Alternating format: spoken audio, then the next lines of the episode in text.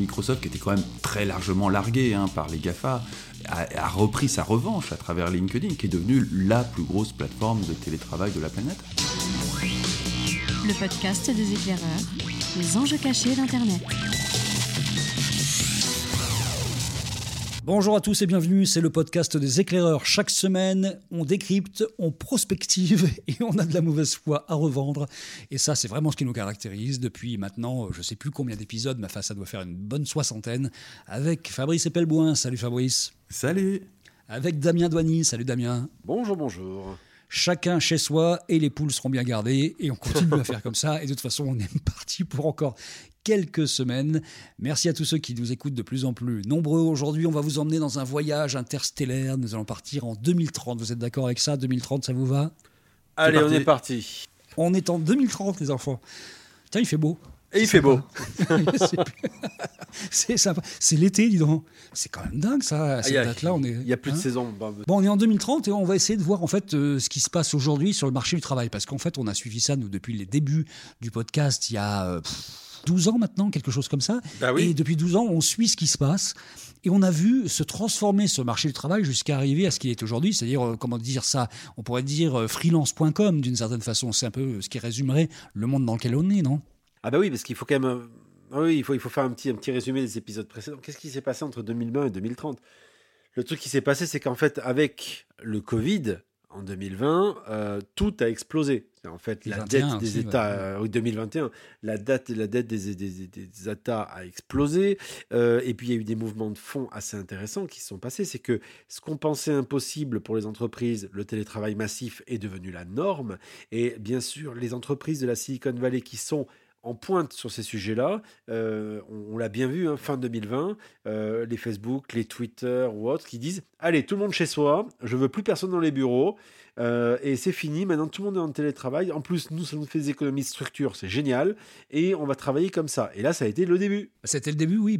D'autant qu'il y a eu là, quand même la, grosse, grosse crise économique de 2021, qui finalement a mis quand même énormément d'entreprises à plat, qui a permis aussi euh, au MEDEF de valider certaines de ses envies depuis quelques temps, c'est-à-dire une déstructuration du, marché du travail aussi. Donc c'était, je crois que c'est 2021 ou 2022, je me souviens plus, la fin du CDI. C'est début 2022, mais il faut quand même reconnaître qu'il y avait des arguments de poids. Hein, sur les, euh, euh, les sept euh, entreprises du CAC 40 qui ont plié boutique, les sept étaient totalement incapables de mettre en place du télétravail. Sur celles qui ont vu leur cours de bourse plus que doubler, c'est toutes celles qui avaient mis en place du télétravail, qui s'y étaient mis sérieusement. Et effectivement, bah, on est entré dans le 21e siècle, il y a les entreprises qui sont en mesure de fonctionner en télétravail ou même qui se sont réinventées. Hein. Il, y a, des très beaux exemples dans le CAC 40 d'entreprises qui sont complètement réinventées à travers le télétravail et ça a marché.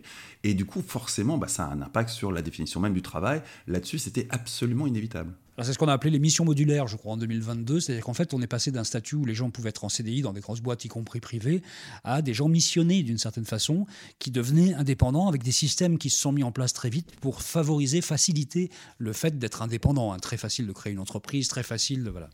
Et puis un, paiement à la mission, c'est surtout ça qui a radicalement changé les choses. désormais, tout le monde est payé à la mission, de, du haut en bas de l'échelle. Un paiement à la mission, ce résultat, avec une, une logique de satisfaction croisée basée sur les systèmes de, de cotation qu'on avait à l'habitude hein, dans les Uber, les Deliveroo et autres. Eh ben, vous mettez des notes. Donc en fait, il y a un système de notation sociale euh, qui permet de savoir qui on est, si on est bien euh, euh, noté, donc si on est quelqu'un de compétence. Comme il n'y a plus de limite géographique, puisque à nouveau euh, les grands acteurs américains ayant mis le feu aux poudres en disant mais moi j'en ai rien à faire, mon service client il peut être n'importe où tant que la personne elle travaille et que ça fonctionne bien, je m'en fous. Donc par conséquent, euh, on a vu arriver une dérégulation massive du marché du travail. En fait, pour, pour expliquer hein, aux gens ce qui s'est passé, c'est que Rappelez-vous l'arrivée de Uber face aux taxis en France, les taxis qui gueulaient parce qu'ils étaient sur un marché réglementé versus n'importe qui pourrait, qui pourrait prendre sa bagnole et s'inscrire sur la plateforme Uber. Et eh bien du jour au lendemain, d'ailleurs Uber s'y est lancé avec Uber Jobs, hein, eh bien on a eu la même chose. Du jour au lendemain, le, les pôles emploi nationaux euh, se sont retrouvés face à des acteurs mondiaux qui du jour au lendemain se sont dit, ben voilà, maintenant on propose des missions, où que vous soyez, on s'en fout, il suffit juste que vous ayez une bonne connexion Internet, on vous paye, comme disait Fabrice, à la mission, et puis c'est réglé, plié. Et puis voilà, d'ailleurs, suite en passant, rappelez-vous un truc, hein, l'histoire de la fin du CDD et du CDI, c'était une prédiction d'ailleurs il y a bien ouf, 20 ou 30 ans, d'un certain François Bayrou, il me semble, qui avait été dit un jour dans une, dans une, dans une campagne électorale. Et si croyez-moi, c'est vrai, vous, pouvez, vous pourrez vérifier.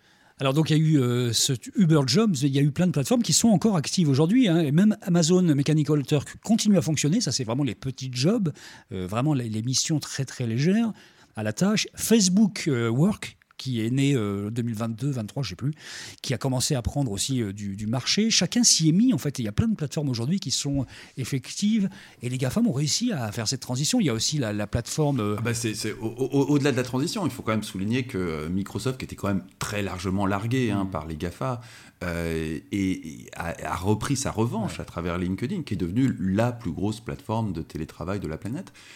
et aujourd'hui, le, le, cours de bourse de de Microsoft dépasse de très loin celui d'Apple. Oui, puis il y a la, suite logicielle de Microsoft aussi qui sert aujourd'hui à tout le monde, qui est devenue vraiment euh, tous les indépendants, y compris nous, avons aujourd'hui la suite logicielle de Microsoft pour faire euh, les, euh, le suivi, les, contacts clients, les fiches de paye, tout ça, ça passe par. Bah, depuis que LinkedIn est devenu ce monstre qui est à la fois un CRM, une plateforme d'emploi, un réseau social, une bibliothèque de formation, donc c'est vrai que face à des services nationaux comme le Pôle Emploi ou tout le système de formation qui existait en encore jusqu'à il n'y a pas si longtemps. Hein. Le, système de formation français, il, a tenu le coup jusqu'en 2025-2026.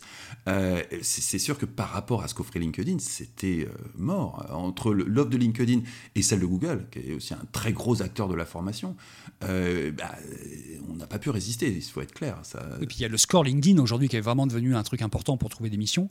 Le score LinkedIn sur 5, nous on est aux alentours de 4,60, je crois, un truc comme ça, tous les trois à peu près en moyenne. Ce qui n'est pas extraordinaire, hein, ceci dit. Hein, les gens, les gens qui ont moins de 4,20 ont vraiment des problèmes à trouver des missions aujourd'hui. Hein. C'est un problème. Hein. Très clairement, ils ont du mal à trouver les missions. Je, reviens juste sur ce que tu disais sur l'histoire de Microsoft. Euh, on le sait, hein, euh, Microsoft à l'époque avait lié sa plateforme avec la, suite Office. Donc maintenant, il y a Office Job qui permet de, travailler en collaboratif avec l'entreprise euh, qui vous emploie via ce que disait Fabrice, LinkedIn et tous les services qui sont proposés.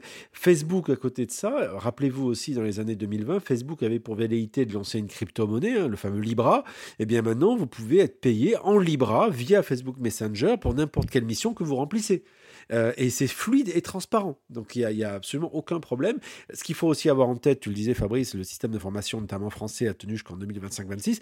Il faut penser à une chose tous les États mondiaux ont complètement explosé face à l'inflation de la dette qui était liée au financement, on va dire, des, des, systèmes publics d'aide euh, pour faire en sorte de maintenir les économies. Euh, le problème, c'est que ça a généré une hausse tellement forte euh, des dettes de chaque pays qu'à un moment, eh ben, il y a certains systèmes et certains pays qui sont carrément déclarés en faillite ou tout simplement certains on va dire, euh, certains systèmes sociaux, notamment français, qui ont dit mais on n'a plus les moyens, on tient plus. Et c'est là que sont arrivés les GAFA en disant bah, écoutez, nous on a quelque chose à vous proposer. Et, voilà où on en est aujourd'hui. Et, il faut reconnaître que le jour où les GAFAM ont commencé à prendre en main l'enseignement secondaire, euh, bah, ça a marché, quoi, parce qu'on avait un système qui était à bout de souffle. Euh, comme dans beaucoup d'autres endroits, hein, je suis d'accord avec toi, Damien, c'est pas spécifique à la France. Mais, mais quand même, ça a été une chute brutale en France, absolument brutale.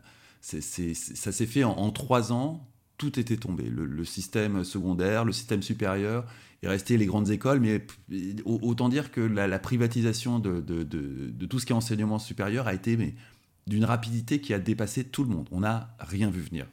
Oui, puis ça, a correspondu à peu près à la fin de Pôle emploi également, parce que qui a disparu très très rapidement du, paysage. Oui, complètement. Bah, Pôle emploi, oui, oui, a complètement disparu du, ben, par son inutilité, on va dire, liée à d'un seul coup ce marché du travail mondial. Euh, parce qu'il faut bien avoir, faut bien avoir en tête que demain, enfin, je veux dire, à l'époque, le, demain de l'époque, c'était de dire bon, bah, on va essayer de trouver un job, et là ça tombe. D'un seul coup, un Facebook dit bah, tu es développeur, moi je m'en fous que tu parles français ou javanais, j'en ai rien à faire. Euh, moi, ce que je veux, c'est que tu me fasses du code. Donc, par conséquent, il y a une, on va dire, la, mission, la, logique de mission se met en place, et à partir de là, on peut être n'importe où dans le monde. Donc, véritablement, ça rend caduque toutes les politiques local, on peut, on peut dire géographique de traitement de l'emploi. Euh, je reprends l'exemple de Uber qui a lancé sa plateforme Uber Jobs sur une promesse simple qui est de dire ce que nous avons fait pour les banlieues avec euh, les voitures Uber, euh, eh bien, nous allons le faire aussi pour, pour, le travail. Et c'est un argument qui a porté. Et ça, ça s'est passé très rapidement, hein, parce que rappelez-vous, en 2021, fin 2021, on, a une situation de l'emploi qui est cataclysmique en France. On, est toujours dans la crise du Covid et ça devient vraiment dramatique. Et là, naît le projet du Job Data Hub.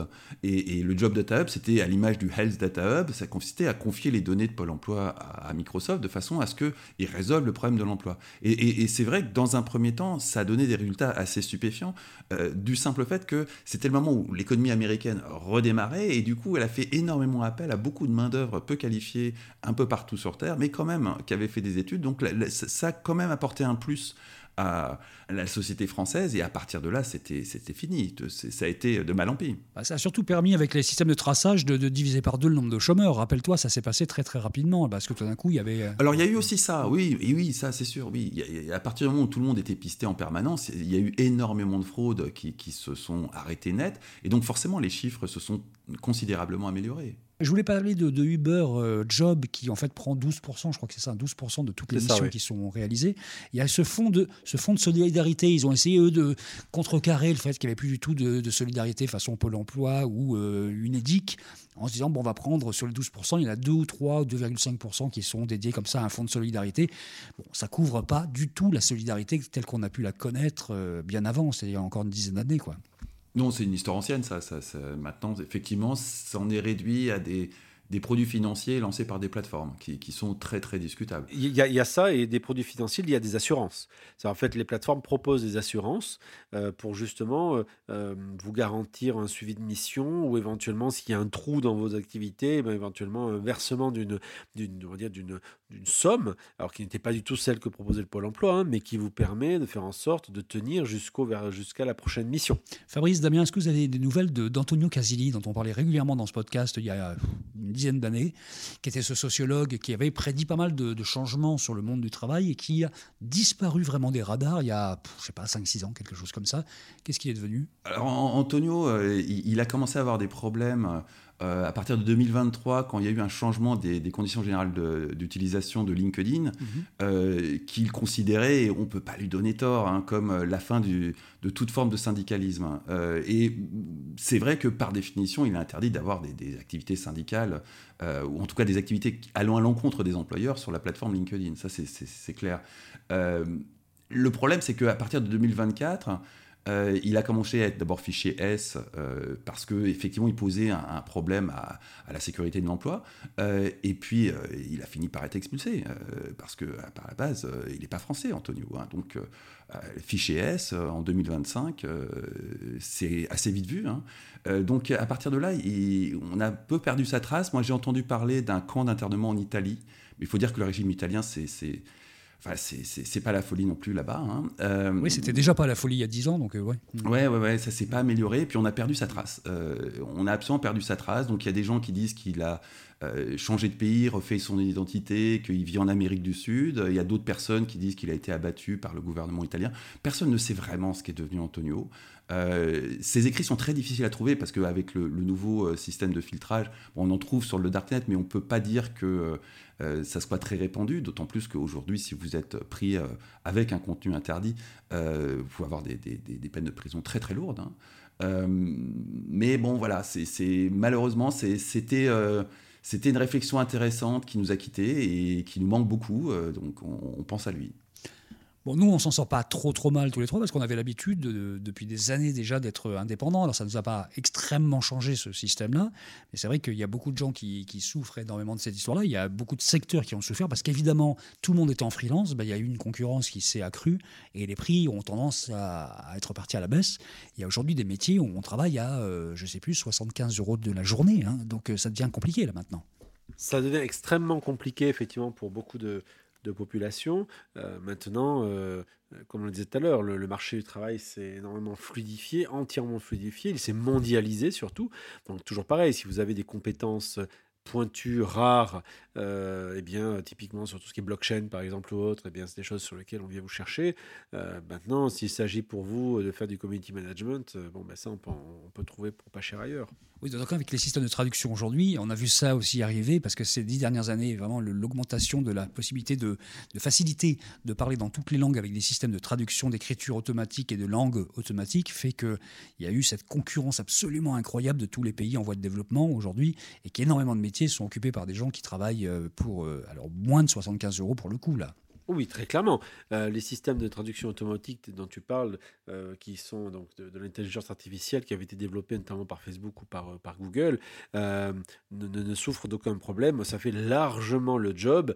D'ailleurs, c'était le cas déjà à l'époque, rappelez-vous, hein, dans les années 2020, de la modération des différentes plateformes euh, sociales qui employaient des gens qui étaient euh, dans d'autres pays qui ne parlaient pas forcément la langue. Donc bon, ça n'a jamais vraiment été un problème, ça n'en est plus. Bah, là, il faut, faut, reconnaître qu'on euh, on peut avoir des discussions dans des réunions avec des gens qui parlent une langue étrangère sans même s'en apercevoir. C'est fascinant. Ah oui, oui bah avec, avec l'iPhone 17, c'est absolument limpide, on l'a tous testé. Là. Enfin, ça a été vraiment quelque chose d'incroyable. Hein. Ça marche parfaitement bien. Mais, on n'imaginait pas que ça aurait un tel impact sur le marché du travail. Ça, avoue qu'on a été les premiers surpris. C'est l'effet mondialisation que ça a produit du, quasiment du jour au lendemain, euh, fait que, bon, euh, moi je me souviens de réunions où il y avait la, moitié de l'assistance qui parlait diverses langues. Il y avait du vietnamien, il y avait du chinois, il y avait un russe, euh, et il y avait des anglophones. Et moi, je conversais en français avec tout ce petit monde. Tout le monde m'entendait dans, dans sa langue et me répondait dans sa langue. Et c'était totalement fluide. C'était, c'était incroyable. Sur le coup, j'étais bluffé. Mais bon, quand on réalise les conséquences de tout ça, c'est terrifiant. Alors, qu'est-ce qui va se passer là dans les dix prochaines années, à votre avis? C'est ça euh, maintenant euh, Est-ce qu'on va euh, vers une espèce de retour vers un regroupement d'indépendants qui finalement recréeront des formes d'entreprise telles qu'on les a connues avant ou pas? Bah, On a déjà des formes de syndicalisme hein, sur le darknet. Je crois que c'est pas la peine, de, tout le monde est au courant. donc, le, le, syndicalisme, enfin, de cette nouvelle forme de syndicalisme à travers des choses qui sont très inspirées d'Anonymous se, développent euh, de plus en plus sur le darknet. Ça fait des attaques informatiques sur des grosses entreprises. Donc on, a une espèce de petite guérilla. C'est peut-être porteur d'espoir pour un changement, mais on est vraiment au début. Hein. Ah, je pense que le futur, c'est que oui, tu as des, regroupements qui peuvent éventuellement de, enfin, des regroupements de plateformes, parce qu'en fait, finalement, les plateformes de, de, de, job, les job boards tels qu'on les a aujourd'hui, on retrouve un peu la concurrence comme on avait il y avait une dizaine d'années hein, entre les différentes plateformes sociales, etc. Donc, euh, on pourrait imaginer qu'il y ait éventuellement prise de participation euh, diverses et variées, euh, à voir. Ça, pourrait être une, première, une première piste, euh, véritablement, euh, donc cette, euh, cette connexion, on va dire, qu'il peut y avoir entre différentes plateformes qui pourraient être rachetées. on pourrait imaginer qu'un Facebook rachète la, partie Mechanical Turk d'Amazon. Bon, à voir. C'est des, des, rumeurs, comme d'habitude, hein, c'est des rumeurs, et on n'accrédite pas les rumeurs ici. Il y a un sujet dont on n'a pas parlé, en fait, c'est ces entreprises virtuelles qui sont créées avec énormément d'indépendants et qui aujourd'hui n'ont pas de siège social identifiable géographiquement. Oui. Et donc ils ne payent absolument aucune taxe, aucun nulle part, en fait. Et ça, c'est aussi un des vrais problèmes de la situation actuelle. Ah, il y a la situation de Zigbook qui est fascinante, où ils ont 87 euh, sièges sociaux, je crois. C'est une complexité administrative sans fin. Et effectivement, ils, n'obéissent absolument aucune loi. C'est incroyable. Alors, oui, l'élément dont on pourrait parler, enfin, on va pas épiloguer là-dessus, mais c'est effectivement le fait que finalement ces entreprises nomades, ces sortes de coopératives euh, virtuels ou dématérialisés nomades euh, font que d'un point de vue légal. Déjà à l'époque, lorsqu'on voulait porter plainte, par exemple, contre Facebook, il fallait le faire devant un tribunal du Nevada. Là, aujourd'hui, il n'y a plus aucune possibilité, quelle qu'elle soit, de, euh, de faire de, on va dire, de, de vouloir attaquer juridiquement une de ces sociétés c'est pas faisable. D'où le système de scoring social qui permet justement d'avoir une sorte de sécurité par rapport à la qualité du travail, parce qu'aujourd'hui, si vous voulez vous retourner contre quelqu'un, c'est quasiment impossible. Je note aussi quand même qu'on a passé sous silence, on n'a pas parlé, euh, bien sûr, euh, tout, tout, le travail qu'a géré Alibaba euh, sur la partie asiatique avec la partie jobs aussi, hein, puisqu'ils ont fait un joint venture avec LinkedIn justement. Euh, mais véritablement, voilà, le marché s'est positionné comme ça. À nouveau, malheureusement, euh, les acteurs européens n'ont pas su prendre la balle au bon et n'ont pas su se positionner sur ce marché porteur du, du, travail virtualisé. C'est vrai qu'acteur européen, c'est un terme qui sonne déjà un peu ancien quand même. C'est une notion qu'on utilise même beaucoup moins maintenant en 2030. Hein. Alors, si, si, les politiques parlent encore actuellement de faire un Airbus de, du, du du, marché du travail européen. Mais bon, le temps que la Commission fasse quelque chose. Bon, merci d'avoir participé à cette discussion-là. C'était bien de faire un point en 2030 euh, parce que euh, ça fait des années et des années qu'on essaie de traiter ce sujet-là et ça faisait longtemps qu'on n'avait pas parlé de, ce monde du travail. Donc 2030, bon, on voit ce qui se passe et puis on va essayer de, traquer ce qui se passe jusqu'en 2040. Euh, enfin, si on est toujours là en train de faire des podcasts en 2040 quand même. Merci les gars. À bientôt, salut. À la semaine prochaine.